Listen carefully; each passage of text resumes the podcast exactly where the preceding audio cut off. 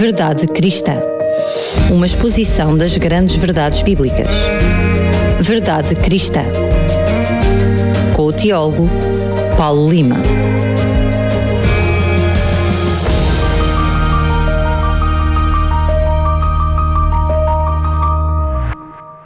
Vamos então dar início a mais um Verdade Cristã. Lembro que no contexto do programa anterior que verificámos a historicidade de Jesus, ficou prometido para o programa de hoje voltar a falarmos sobre este assunto e ver e rever alguns testemunhos judeus sobre Jesus. Antes de tudo e antes do mais, Paulo Lima, mais uma vez, muito obrigado por estares aqui. Olá Daniel, obrigado. É um privilégio estar aqui com, contigo Cumprimento a ti, cumprimento todos os nossos ouvintes que estão na antena agora.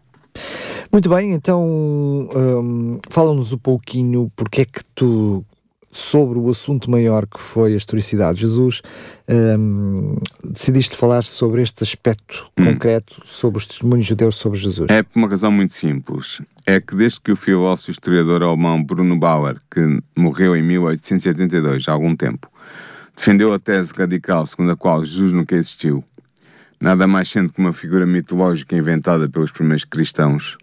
Autores como Paulo Luís Couchot, que morreu em 1959, ou George Albert Wells, que morreu em 2017, têm avançado argumentos semelhantes aos do Bruno Bauer, que procuram negar o caráter histórico do fundador do cristianismo, Jesus. Todos os autores que negam a historicidade de Jesus fazem por uma razão muito simples. Eles rejeitam a fidedignidade dos evangelhos enquanto fontes históricas, ou seja, eles não acreditam que os evangelhos sejam histórias reais, verdadeiras, confiáveis. Portanto, se tirarmos a Bíblia do, da equação... O que é que fica? O que é que fica? Sim. Uh, é isso mesmo. Se nós tirarmos, pormos de lado os relatos evangélicos, os relatos dos evangelhos, o que é que fica?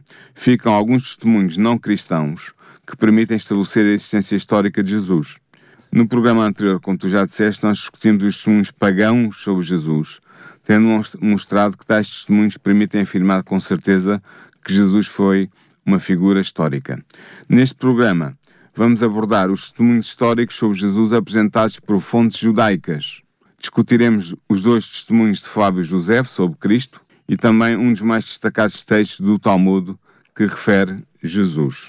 Ah, mas antes mesmo de mencionarmos o, o, o testemunho de, de José, porque é que ele é importante? Porque é que tu escolheste o testemunho dele? Sim, Fábio José nasceu em 37 da nossa era e morreu em 97. Era um judeu de linhagem sacerdotal aristocrática que pertenceu à geração imediatamente uh, seguinte à de Jesus. Em 66 d.C., pouco antes da guerra judaica ter deflagrado José foi nomeado comandante militar da Galileia quando tinha 29 anos. Tendo sido aprisionado pelos romanos, acabou por ser libertado pelo imperador Vespasiano e terminou os seus dias em Roma. Por que é que era importante? Duas obras historiográficas tornaram-no célebre. A primeira é intitulada A Guerra dos Judeus, de Belo e Judaico, e a segunda é intitulada As Antiguidades Judaicas, de Antiquitate Judaica. Esta última obra foi publicada por volta de 93 d.C., sendo ela que nos interessa particularmente hoje neste programa, porque ela contém dois testemunhos sobre Jesus. Um testemunho direto, conhecido pelos eruditos como o Testimonium Fabianum, o testemunho Fabiano, o testemunho de Fábio José, e um testemunho indireto, associado a uma declaração sobre a execução de Tiago o Justo. É precisamente por este segundo testemunho que começaremos a nossa discussão. Muito bem, mas uh, estavas-me a dizer, enfim, os fatores importantes, mas, enfim, uh, daquilo que sei uh, sobre quando procuramos saber uh, testemunhos ou comprovar a existência de algo ou de alguém, Sim. o fator proximidade é um fator de extrema importância. Exatamente. Estamos a falar aqui de algo muito próximo de Jesus. Sim. Não estamos a falar de um testemunho, como acontece um, noutros casos quaisquer, de décadas depois. Não, estamos a falar de, um, de alguém que pertenceu à geração imediatamente a seguir a Jesus. Claro. À geração seguinte à de Jesus. E realmente ele tem, como eu disse, dois testemunhos importantes sobre Jesus. O segundo é, como eu disse, sobre Tiago Justo. É um testemunho indireto. Porquê? Ao discorrer sobre o assassinato judicial de Tiago Justo, que é o irmão de Jesus, que foi também o primeiro líder da Igreja de Jerusalém, José escreveu o seguinte, e este é o testemunho dele, eu vou, vou citar. Possuindo um tal caráter, Ananus pensou que tinha uma oportunidade favorável, porque Festus estava morto e Albinus estava ainda a caminho. Pelo que reuniu os juízes do Sinédrio e trouxe perante eles um homem chamado Tiago, o irmão de Jesus, chamado Cristo. Notaste bem? E alguns outros. Ele acusou-os de terem transgredido a lei e entregou-os para serem apedrejados. Está na obra de José de Antiquitate Judaica, capítulo 20, parágrafo, uh, secção 9, parágrafo 1. Este testemunho de José sobre Jesus é muito importante por duas razões, Daniel, e espero que tu tomes bem atenção porque eu sei que vais ficar com isto marcado na tua mente. Vamos e os ver, nossos ouvintes ver. também. Vamos ver. Primeira razão, ele afirma a existência histórica de Jesus de um modo totalmente neutro e de forma perfeitamente casual. Resultado evidente que, segundo José, Jesus chamado o Cristo era um personagem tão histórico como Tiago o Justo ou Ananos, o sumo sacerdote. Segunda razão, o modo casual como José se refere a Jesus, sem qualquer comentário ou explicação, implica necessariamente que teria havido, anteriormente a este testemunho, uma referência a Cristo mais circunstanciada. Se assim não fosse, a fórmula irmão de Jesus chamado Cristo seria perfeitamente obscura para os leitores da obra de José. Esta conclusão é importante porque ela implica que o texto do chamado Testemunho Flaviano, que está em De Antiquitate Judaica, capítulo 18, parágrafo 3, secção 3, que antecede o texto sobre o martírio de Tiago, teria que existir na obra original de José de alguma forma.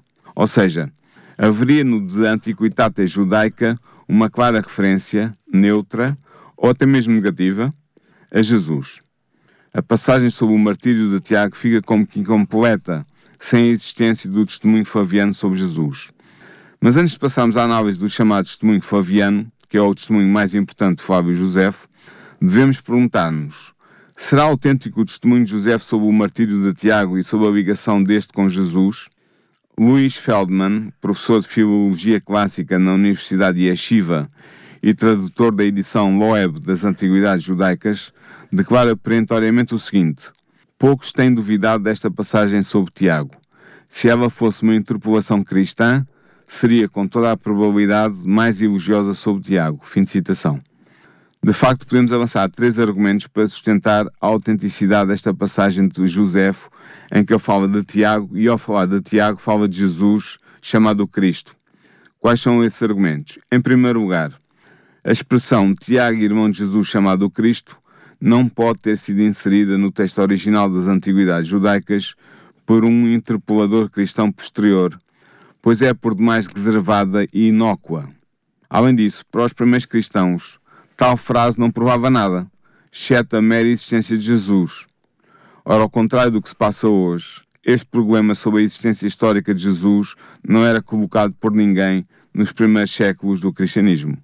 Portanto, não havia ninguém interessado em introduzir uma, uma referência tão reservada e inócua no texto de Josefo. Logo, a expressão deve ser autêntica, procedendo da pena de Flávio Josefo. Em segundo lugar, sabemos que Orígenes, que nasceu em, 1800, em 184 da nossa era e morreu em 254 da nossa era, este Orígenes foi um célebre teólogo cristão. Ele refere-se a esta passagem no seu comentário sobre Mateus, no capítulo 10, no parágrafo 17, o que implica que tal passagem estava presente no texto das Antiguidades Judaicas de Josefo antes do ano 254 depois de Cristo, data final da vida de Orígenes. Em terceiro lugar, entre os cristãos, a designação Christos, ou seja, Cristo, era usada como se o nome próprio se tratasse. Nós ainda hoje fazemos um pouco isso, falamos Jesus Cristo como se Cristo fosse o segundo nome de Jesus. Mas não. A frase Jesus chamado Cristo mostra que o seu autor sabia bem que Christos, Cristo, não era um nome próprio, mas um título. Logo, tal frase dificilmente procederia da pena de um interpolador cristão mas podia perfeitamente proceder da pena de um judeu como Josefo, que conhecia o significado titular do termo Christos, ou seja, Messias.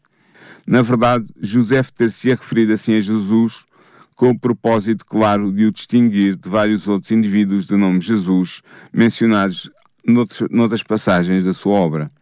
Portanto, Daniel, nós podemos concluir que a passagem do De Antiquitate Judaica, capítulo 20, Parágrafo 9, secção 1, sobre o martírio de Tiago Justo é autêntica e permite concluir que Flávio José considerava Jesus uma personagem histórica tão real como qualquer outra personalidade mencionada na sua obra. Sendo que uh, acaba por ser interessante o factor que nós hoje, historicamente, ainda chamamos Jesus Cristo precisamente por causa desse, desse testemunho. Ou seja, é esse testemunho que acaba por trazer força a este nome que ainda hoje Sim, usamos. Sim, eh, nós é? usamos esse nome, mas como eu estava a dizer, muitas vezes nós, os cristãos normais falam de, Jesus, falam de Jesus Cristo como se Jesus e Cristo fossem dois nomes da personagem. Sim, sim mas usamos mas... o termo porque ele, uh, na realidade, é uma herança que temos do, sim, sim. Mas Flávio José estava a usar o, o, o termo Cristo como um título, que é o que ele realmente é. Messias, de Messias. De Messias, exatamente. Mas, uh, desculpa lá fazer a, a confusão, uh, segundo percebi, tu disseste que tinhas dois testemunhos Sim, e que o primeiro José. que tu fizeste é o segundo. Exatamente. Portanto, o segundo que falta fazer é o primeiro. Exatamente, é isso mesmo. Nós podemos aprender mais com Flávio José. Como dissemos atrás, o referido testemunho de José sobre Jesus chamado o Cristo, em De Antiquitate Judaica, capítulo 20, parágrafo 9, secção 1, pressupõe a existência de uma passagem anterior que se referisse claramente a Jesus Cristo. Ora, tal passagem, Daniel, existe. Ela encontra-se no livro 18 da referida obra de José. O texto diz o seguinte: é um texto um bocadinho longo, eu vou, vou citá-lo e depois vou fazer alguns comentários à volta dele. O texto diz assim. Por volta deste tempo, viveu Jesus, um homem sábio, se de facto se lhe pode chamar homem, pois ele foi alguém que realizou obras incríveis e foi mestre de todos os homens que acolhem a verdade com prazer. Ele ganhou para si muitos judeus e muitos entre os gregos. Ele era o Cristo. Quando Pilatos, depois de ouvir a acusação contra ele, apresentada por homens de elevado estatuto entre nós, o condenou a ser crucificado, aqueles que o tinham amado não abandonaram a sua afeição por ele. No terceiro dia, ele apareceu-lhes vivo, pois os profetas de Deus tinham profetizado estas e incontáveis outras coisas maravilhosas sobre ele. E a tribo dos cristãos, assim chamados em referência a ele, até hoje não desapareceu. E a citação acaba aqui. Isto é uma citação da Antiquidade Judaica, capítulo 18, Parágrafo 3, secção 3. Parece que Flávio José está a ler a Bíblia, não é? Parece. Não, isso levanta problemas e vamos ver esses problemas. De facto, desde o século XVI, a autenticidade deste texto tem sido posta em causa. Os estudiosos dividem-se em três campos. Primeiro, os que aceitam a sua autenticidade. Segundo, os que rejeitam a sua autenticidade. E terceiro, os que distinguem nele um núcleo original que foi suplementado por acréscimos de um interpolador cristão. Vejamos primeiro quais são os argumentos a favor da autenticidade do testemunho flaviano que eu acabei de te ler e acabei de ler aos nossos ouvintes. Em primeiro lugar, o texto do testemunho flaviano está presente em todos os 120 manuscritos gregos da obra de Antiquitata e Judaica que chegaram até nós. Segundo, o texto é citado por Eusébio, que morreu em, 339 d.C., nas suas obras História Eclesiástica, volume 1, capi, uh, parágrafo 11, capítulo 1, parágrafo 11, escrita por volta de 324 d.C., e Demonstração Evangélica, capítulo 3, parágrafo 5, secção 105, redigida por volta de 311 d.C. Portanto, ele é certamente muito antigo. Terceiro, o vocabulário, os idiomas e o estilo são claramente típicos de Josefo. Mesmo os autores que se recusam e a acreditar na autenticidade do testemunho flaviano, admitem que ele está escrito num grego que segue o estilo do próprio Josefo. Quarto, o testemunho flaviano apresenta algumas frases ou expressões que não podem ser atribuídas a um qualquer interpolador cristão, mas devem ser atribuídas ao próprio Josefo. Por exemplo, Daniel. A descrição de Jesus como um homem sábio, sofos aner, em grego, é neutra demais para ser produto de um interpolador cristão. Explica um, só, por favor, sim, o que, é, que é, um interpolador. O interpolador, interpolador é alguém que uh, recebe um texto e acrescenta uma, uma parte nova a esse texto, se não sendo ele o autor do texto, introduzindo alterações no texto sem, sem autorização. É isso um interpolador. E neste caso, um, um interpolador cristão não se referia aos milagres de Jesus como sendo obras incríveis, paradoxa erga, mas José usa esta expressão para caracterizar os milagres do profeta Eliseu. Também é referência aos cristãos como constituindo uma tribo, uma tribo claro. Filon, Não ocorre em nenhuma outra obra cristã primitiva, mas José usa o termo Philon para designar a raça judia ou outros grupos étnicos. Quinto, o testemunho Fabiano atribui a Pilatos a responsabilidade pela crucificação de Jesus. Ora, isto não está em sintonia com o pensamento cristão dos primeiros séculos que responsabilizava os judeus pela condenação de Jesus. Assim, não é provável que um interpelador cristão, decidido a exaltar Jesus e a rebaixar os judeus, tivesse sido o autor deste trecho do texto faviano. Portanto, estes são os argumentos a favor da autenticidade do segundo testemunho de José sobre Jesus. No entanto, existem também argumentos importantes contra, contra a autenticidade do testemunho flaviano. Primeiro, tendo sido um judeu fariseu até ao fim da sua vida, José não poderia ter escrito que Jesus era o Cristo, isto é, o Messias. De certeza que ele não poderia ter dito isto. Segundo, o teólogo cristão Orígenes, na sua obra Contra Celso, no volume 1, eh, parágrafo 47, e também no seu comentário sobre Mateus, no capítulo 13, parágrafo 55, escritos antes de 254 depois de Cristo, declara explicitamente que José não acreditava que Jesus fosse o Cristo. Portanto, ele não poderia ter dito que Jesus era o Cristo no seu testemunho. Terceiro, enquanto adepto do judaísmo, José dificilmente teria utilizado frases como estas: se de facto se lhe pode chamar homem, ou então outra, no terceiro dia ele apareceu-lhes vivo. O matiz cristão destas frases é evidente, pelo que elas devem necessariamente ter sido interpoladas por um escriba cristão. Quarto, existem algumas peculiaridades estilísticas no texto do testemunho Flaviano que não são características de Josefo. Quinto, se o testemunho Flaviano, tal como chegou até nós, estivesse originalmente na obra de Josefo, certamente escritores cristãos destacados do segundo e do terceiro séculos como Justino Mártir ou Orígenes, o teriam citado, pois ele seria muito útil na polémica cristã contra o judaísmo. No entanto, nenhum deles o fez. Portanto, nenhum deles citou José neste, neste parágrafo particular do, do testemunho Flaviano.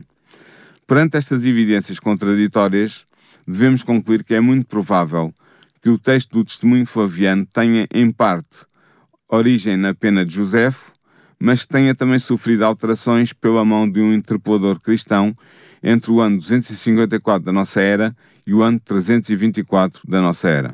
Portanto, a posição mais acertada de Daniel, aquela que é mais segura e mais equilibrada, é aquela assumida pelos académicos que sustentam que, de facto, José escreveu originalmente um texto sobre Jesus nas antiguidades judaicas, mas que esse texto foi posteriormente interpolado por um escriba cristão. Mas nós podemos perguntar: mas se eu escrever alguma coisa sobre Jesus, qual seria o conteúdo do texto original procedente da pena de Fábio Josefo, sem as alterações cristãs? A resposta a esta pergunta encontra-se numa versão árabe do Testemunho Flaviano do século IV, que foi preservada na obra História Universal, escrita em árabe por Agápios, bispo sírio de Herápolis, no século X. O texto desta versão é o seguinte, eu vou citá-lo todo. Diz assim: por este tempo existiu um homem sábio que se chamou Jesus. E a sua conduta era boa, e ele tinha a reputação de ser virtuoso. E muitas pessoas entre os judeus e entre as outras nações tornaram-se suas discípulas. Pilatos condenou a ser crucificado e a morrer. E aqueles que se tinham tornado seus discípulos não abandonaram o seu discipulado. Eles relataram que ele lhes tinha aparecido três dias após a sua crucificação e que ele estava vivo e que por isso podia ser o Messias, acerca do qual os profetas tinham dito coisas maravilhosas. Fim de citação. Nota a diferença entre esta versão do testemunho flaviano e a primeira versão que eu li, que está na, no texto grego da, do Antiquidade Judaica. Ora bem, nesta versão do texto Josefo, não existem as frases de claro cariz cristão presentes na versão grega comum do testemunho flaviano, mas são preservadas as expressões tipicamente flavianas. Assim, o texto transmitido por Agápios, mesmo não sendo provavelmente o texto original redigido por Fábio Josefo, é uma forte prova de que ele escreveu efetivamente uma passagem substancial sobre Jesus Cristo. Essa passagem teria sido escrita num tom neutro e comunicaria informações básicas sobre Jesus, declarando que ele tinha sido um sábio condenado à morte por Pilatos e afirmando ainda que os seus discípulos acreditavam que o seu mestre tinha ressuscitado três dias após a sua morte na cruz e que por isso ele podia ser o Messias. Dado que José não era cristão, a sua menção de Jesus enquanto personalidade histórica no texto das antiguidades judaicas tem um acrescido valor histórico e era aqui que eu queria chegar. Podemos assim concluir que o testemunho faviano permite, ao menos, afirmar a existência histórica de Jesus.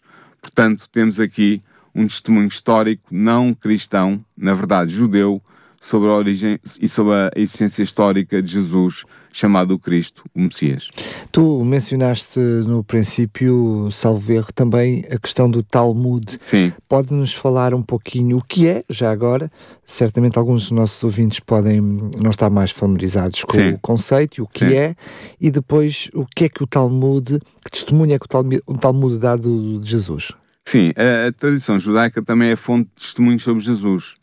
Existem vários textos no Talmud babilónia que se referem a Yeshu, isto é, a Jesus. O Talmud é uma coleção, é um comentário à Mishnah, feito no, por volta do século V, VI da nossa era, tem cerca de 20 volumes e é considerado pelos judeus tão sagrado como a Bíblia, como o Antigo Testamento. Portanto, é um livro muito sagrado para os judeus. Uh, alguns dos testemunhos de, do Talmud remontam, sobre Jesus, remontam a tradições muito antigas, passadas de geração em geração. Entre esses textos, escolhemos um que surge como uma referência histórica à execução de Jesus. Trata-se de uma baraita, ou seja, uma tradição, contida no Tratado de Sanedrim do Talmud de Babilônia. O texto diz o seguinte, eu vou citar. O texto do Talmud diz o seguinte: Foi-nos ensinado, na véspera da Páscoa, eles penduraram Yeshu, o Nazareno, e o oral saiu diante dele quarenta dias, dizendo: Yeshu, o Nazareno, sai para ser lapidado, pois praticou a feitiçaria e seduziu e desencaminhou Israel. Qualquer pessoa que tenha conhecimento de algo em sua defesa, que se apresente e preste informações sobre ele. Mas nada se encontrou em sua defesa, pelo que o penduraram na véspera da Páscoa. Como eu disse, isto está no Talmud de Babilônia, no Tratado de Sanedrim, na secção 43a. Não há dúvida de que esta baraita se refere a Jesus Cristo. Primeiro, porque o manuscrito Munique do Talmud de Babilônia, que sobreviveu à censura cristã, especifica claramente que se trata de Exu, o Nazareno. Segundo, porque a declaração da Baraita, ou da tradição, de que este Yeshu foi executado na véspera da Páscoa, concorda com a data de execução de Jesus apresentada no Evangelho de João, no capítulo 19, no versículo 14. Aliás, o manuscrito forense do Talmud de Babilônia acrescenta ainda que era também véspera do sábado, o que concorda igualmente com os dados dos Evangelhos, nomeadamente Marcos 15, 42, Lucas 23, 54 e João 19, 31. Quanto ao nome Yeshu, trata-se de uma abreviação corrente de Eoshua, o nome hebraico de Jesus, sendo o nome usado geralmente para designar Jesus na literatura tanaítica, ou seja, na literatura foi escrita pelos judeus a seguir à Mishnah, a partir do século da segunda metade do, do início do século II depois de Cristo. Aliás, o próprio, o próprio Talmud uh, já é fruto dessa primeira escrita o Talmud, que é o, o Talmud é um comentário à Mishnah. É um, a Mishnah é do, do ano 200 da nossa era. Portanto, o Talmud surgiu alguns séculos depois como comentário à Mishnah. É interessante que esta barata que estamos a considerar procura explicar os milagres realizados por Jesus como sendo o resultado de feitiçaria. Justino Mártir, na sua obra Diálogo com Trifão, no capítulo 69, uh, eh, parágrafo 6, escrita em meados do século II, também refere que esta era a explicação tradicional que o judaísmo apresentava para desacreditar os milagres de Jesus. Diziam que era feitiçaria. Portanto, temos aqui um testemunho histórico que, embora sendo hostil, indica que Jesus era um poderoso taumaturgo, ou seja, era um poderoso realizador de milagres. É também de notar que o texto do Talmud de Babilônia, em Sanedrim, página 43a, atribui a responsabilidade da condenação de Jesus às autoridades judaicas, sendo que nem sequer menciona a intervenção do governador romano nesta condenação e na subsequente execução. A menção ao de que apela durante 40 dias para que se apresentem testemunhas em favor de Jesus surge como uma justificação apologética que procura responder à acusação por parte dos cristãos de que o julgamento de Jesus foi feito à pressa e sem considerar as testemunhas abonatórias. É o que nos diz, por exemplo, Mateus 26, 65, 27, 23, Marcos 15, 1 ou então Lucas 22, 71. Assim, o processo judicial de Jesus é apresentado pela tradição judaica como tendo sido juridicamente impecável, correto e seguindo a lei judaica. Finalmente, é interessante que o arauto proclama que Yeshua irá ser lapidado, ou seja, apedrejado, mas a passagem acaba por declarar que ele foi pendurado. Ele teria assim sofrido a pena capital indicada em Deuteronômio, capítulo 21, versículos 22 e 23. Nota Daniel que o autor da Baraita reconstrói o que se teria passado do ponto de vista do cumprimento da lei judaica. De facto, a Mishnah estabelece o seguinte: Todos os que foram lapidados devem ser pendurados. Assim disse o Rabi Eliezer. Mas os sábios dizem: ninguém é pendurado, exceto o blasfemo e o idólatra. Isto está na Mishnah, no Tratado Sanedrim, no capítulo 6, parágrafo 4. Dado que Jesus foi visto pela tradição judaica, patente na Baraita que estamos a considerar, como alguém que procurou desencaminhar Israel, levando a uma adoração idólatra, a pena de morte que lhe devia ter sido aplicada, do ponto de vista judeu, claro, seria a da lapidação seguida da exposição do cadáver pendurado no madeiro. Portanto, era esta a razão para a explicação que é dada nesta baraita do Talmud. No entanto, podemos também ver na hesitação da baraita do Sanedrin 43a sobre o modo de execução de Jesus a indicação de uma recordação histórica que apontava para o facto de Jesus ter sido efetivamente pendurado numa cruz. De facto, a tradição cristã também se refere à crucificação de Jesus como tendo sido o momento em que ele foi pendurado. É a expressão que Lucas, no capítulo 23, no versículo 39, utiliza. Paulo chega mesmo a considerar que Jesus, ao ser pendurado na cruz, sofreu a aplicação da penalidade estabelecida em Deuteronômio 21, versículos 22 e 23. Paulo diz-nos diz isto em Gálatas 3, versículo 13.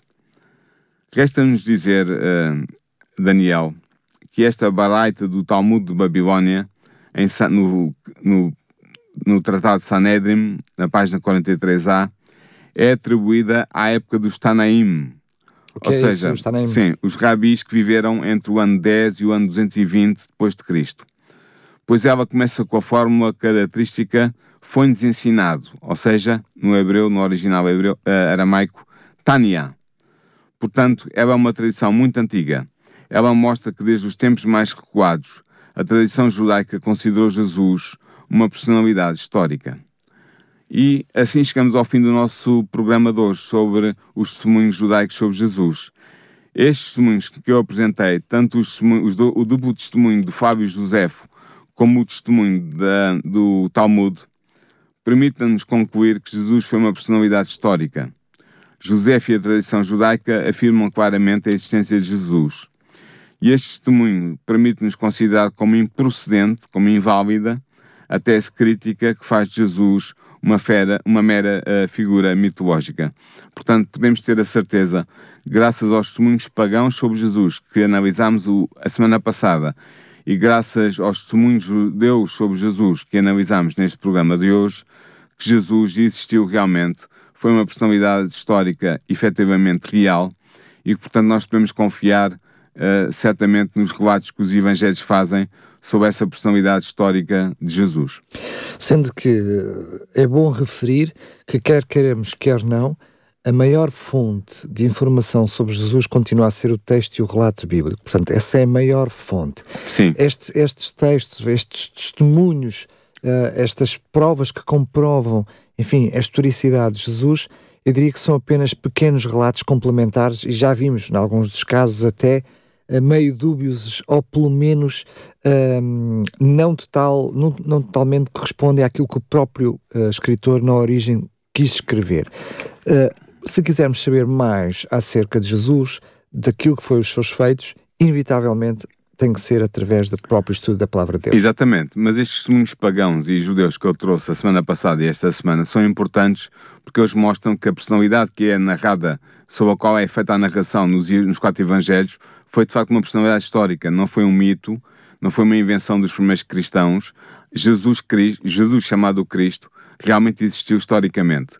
E por isso isso dá-nos uh, maior à vontade para abordarmos os testemunhos dos Evangelhos, porque sabemos que eles estão a falar de uma personalidade histórica comprovada historicamente por outros testemunhos que não cristãos. É isso mesmo que eu estava a referir, ou seja, dá-nos, eu diria, um, mais confiança, enfim, se é que podemos chamar confiança, porque tudo o que envolve Deus e o próprio Jesus um, está conotado e, acarreta, claro, uma grande dose de fé. Não podemos uh, uh, fugir a este assunto, sendo que somos seres humanos inteligentes e Deus nos deu essa capacidade para podermos analisar as coisas e tomar, com livre arbítrio tomarmos as decisões por nós mesmos. Sim. Um, isso, depois de termos visto a historicidade uh, do, do, próprio relato bíblico, dos seus autores e do próprio Jesus, isso dá-nos, eu diria, ferramentas, eu diria, se quisermos, para além da fé, é isso que eu quero dizer. Exatamente. Para além da fé, dá-nos algumas uh, ferramentas científicas, chamemos-lhe assim. Ou racionais, se quiser chamar assim. Exatamente, através da ciência do raciocínio e da historicidade, da história, uh, do relato e de testemunhos não interesseiros e não interessados. Uh, Permita-me utilizar as duas, as, duas, as duas expressões de podermos estudar a palavra de Deus e agora sim, por isso é que eu dizia, para sabermos mais sobre Jesus, aí sim é através do estudo da Bíblia. Mas o assunto não vai certamente uh, ficar uh, por aqui. O que é que tu nos vais trazer no próximo programa? Sim, no próximo programa vamos entrar no domínio da fé, mas também da razão. Nós vamos analisar um, as profecias messiânicas que permitem eh, aos cristãos declarar que Jesus, o Jesus de Nazaré, o Jesus histórico, cá está, daquele que falámos hoje e a semana passada, que esse Jesus foi mais do que um mero ser humano, que foi o Messias profetizado pelos profetas de Israel, uh, e vamos a, mostrar provas uh, escriturísticas, portanto bíblicas, proféticas, de que Jesus foi de facto o Cristo, o Messias, o Salvador da humanidade e o Redentor dos judeus, que, estava prometido por Deus aos judeus durante uh, alguns milénios, e que se concretizou, e essa promessa concretizou-se na vida e na obra, no ministério de Jesus de Nazaré, chamado Cristo, Jesus Cristo para, para, para, o cristão do dia, dos dias de hoje. Muito bem, fica aqui então a promessa. Vamos analisar as profecias que foram feitas acerca de Jesus. É esse Sim. o contexto de profecias messiânicas Exatamente. sobre as profecias que foram feitas acerca de Jesus nessa figura do Messias, do Salvador uh, da humanidade. Muito bem, fica então. Uh, o convite feito para no próximo programa uh, estar à companhia do, na companhia do Verdade Cristã. Quero apenas relembrar que este programa estará disponível em podcast em radiorcs.novotempo.pt. Estão também disponíveis os outros programas eh, que já fizemos até agora. Poderá ouvir, reouvir. E se por alguma razão, porventura, tiver alguma dúvida, queira fazer alguma questão, entre também em contato connosco para programas arroba radiorcs.pt programas arroba radiorcs.pt se quiser fazer alguma questão sobre aquilo que foi dito uh, interpelar o Teólogo Paulo Lima esteja à vontade, estamos cá para sermos úteis. Aproveito também desde já, porque esse é o assunto que se quiser, desde já, começar a estudar a Palavra de Deus, saber mais sobre esta, esta figura de Jesus, o que ele fez, também temos Bíblias para oferecer. Entre em contato connosco para o 219 10 63 10 em horário de expediente. 219 10 63 10. Pode nos mandar uma mensagem escrita para o nosso número móvel, já sabe, são duas vezes a nossa frequência, é 933, depois 912 912. Pode enviar uma mensagem a dizer o seu nome e, e a palavra Bíblia para sabermos que essa é a oferta a que se refere e teremos todo o gosto em lhe oferecer totalmente gratuito, exemplar uh, da Bíblia. Pode fazê-lo também, se quiser, deslocando-se aqui às instalações da RCS na Portela de Sintra e teremos todo o prazer em lhe oferecer um exemplar da Bíblia. Agora sim, Paulo Lima, mais uma vez, muito obrigado e até ao próximo programa. Até para a semana, Daniel. Verdade Cristã. Uma exposição das grandes verdades bíblicas. Verdade Cristã. Com o teólogo Paulo Lima.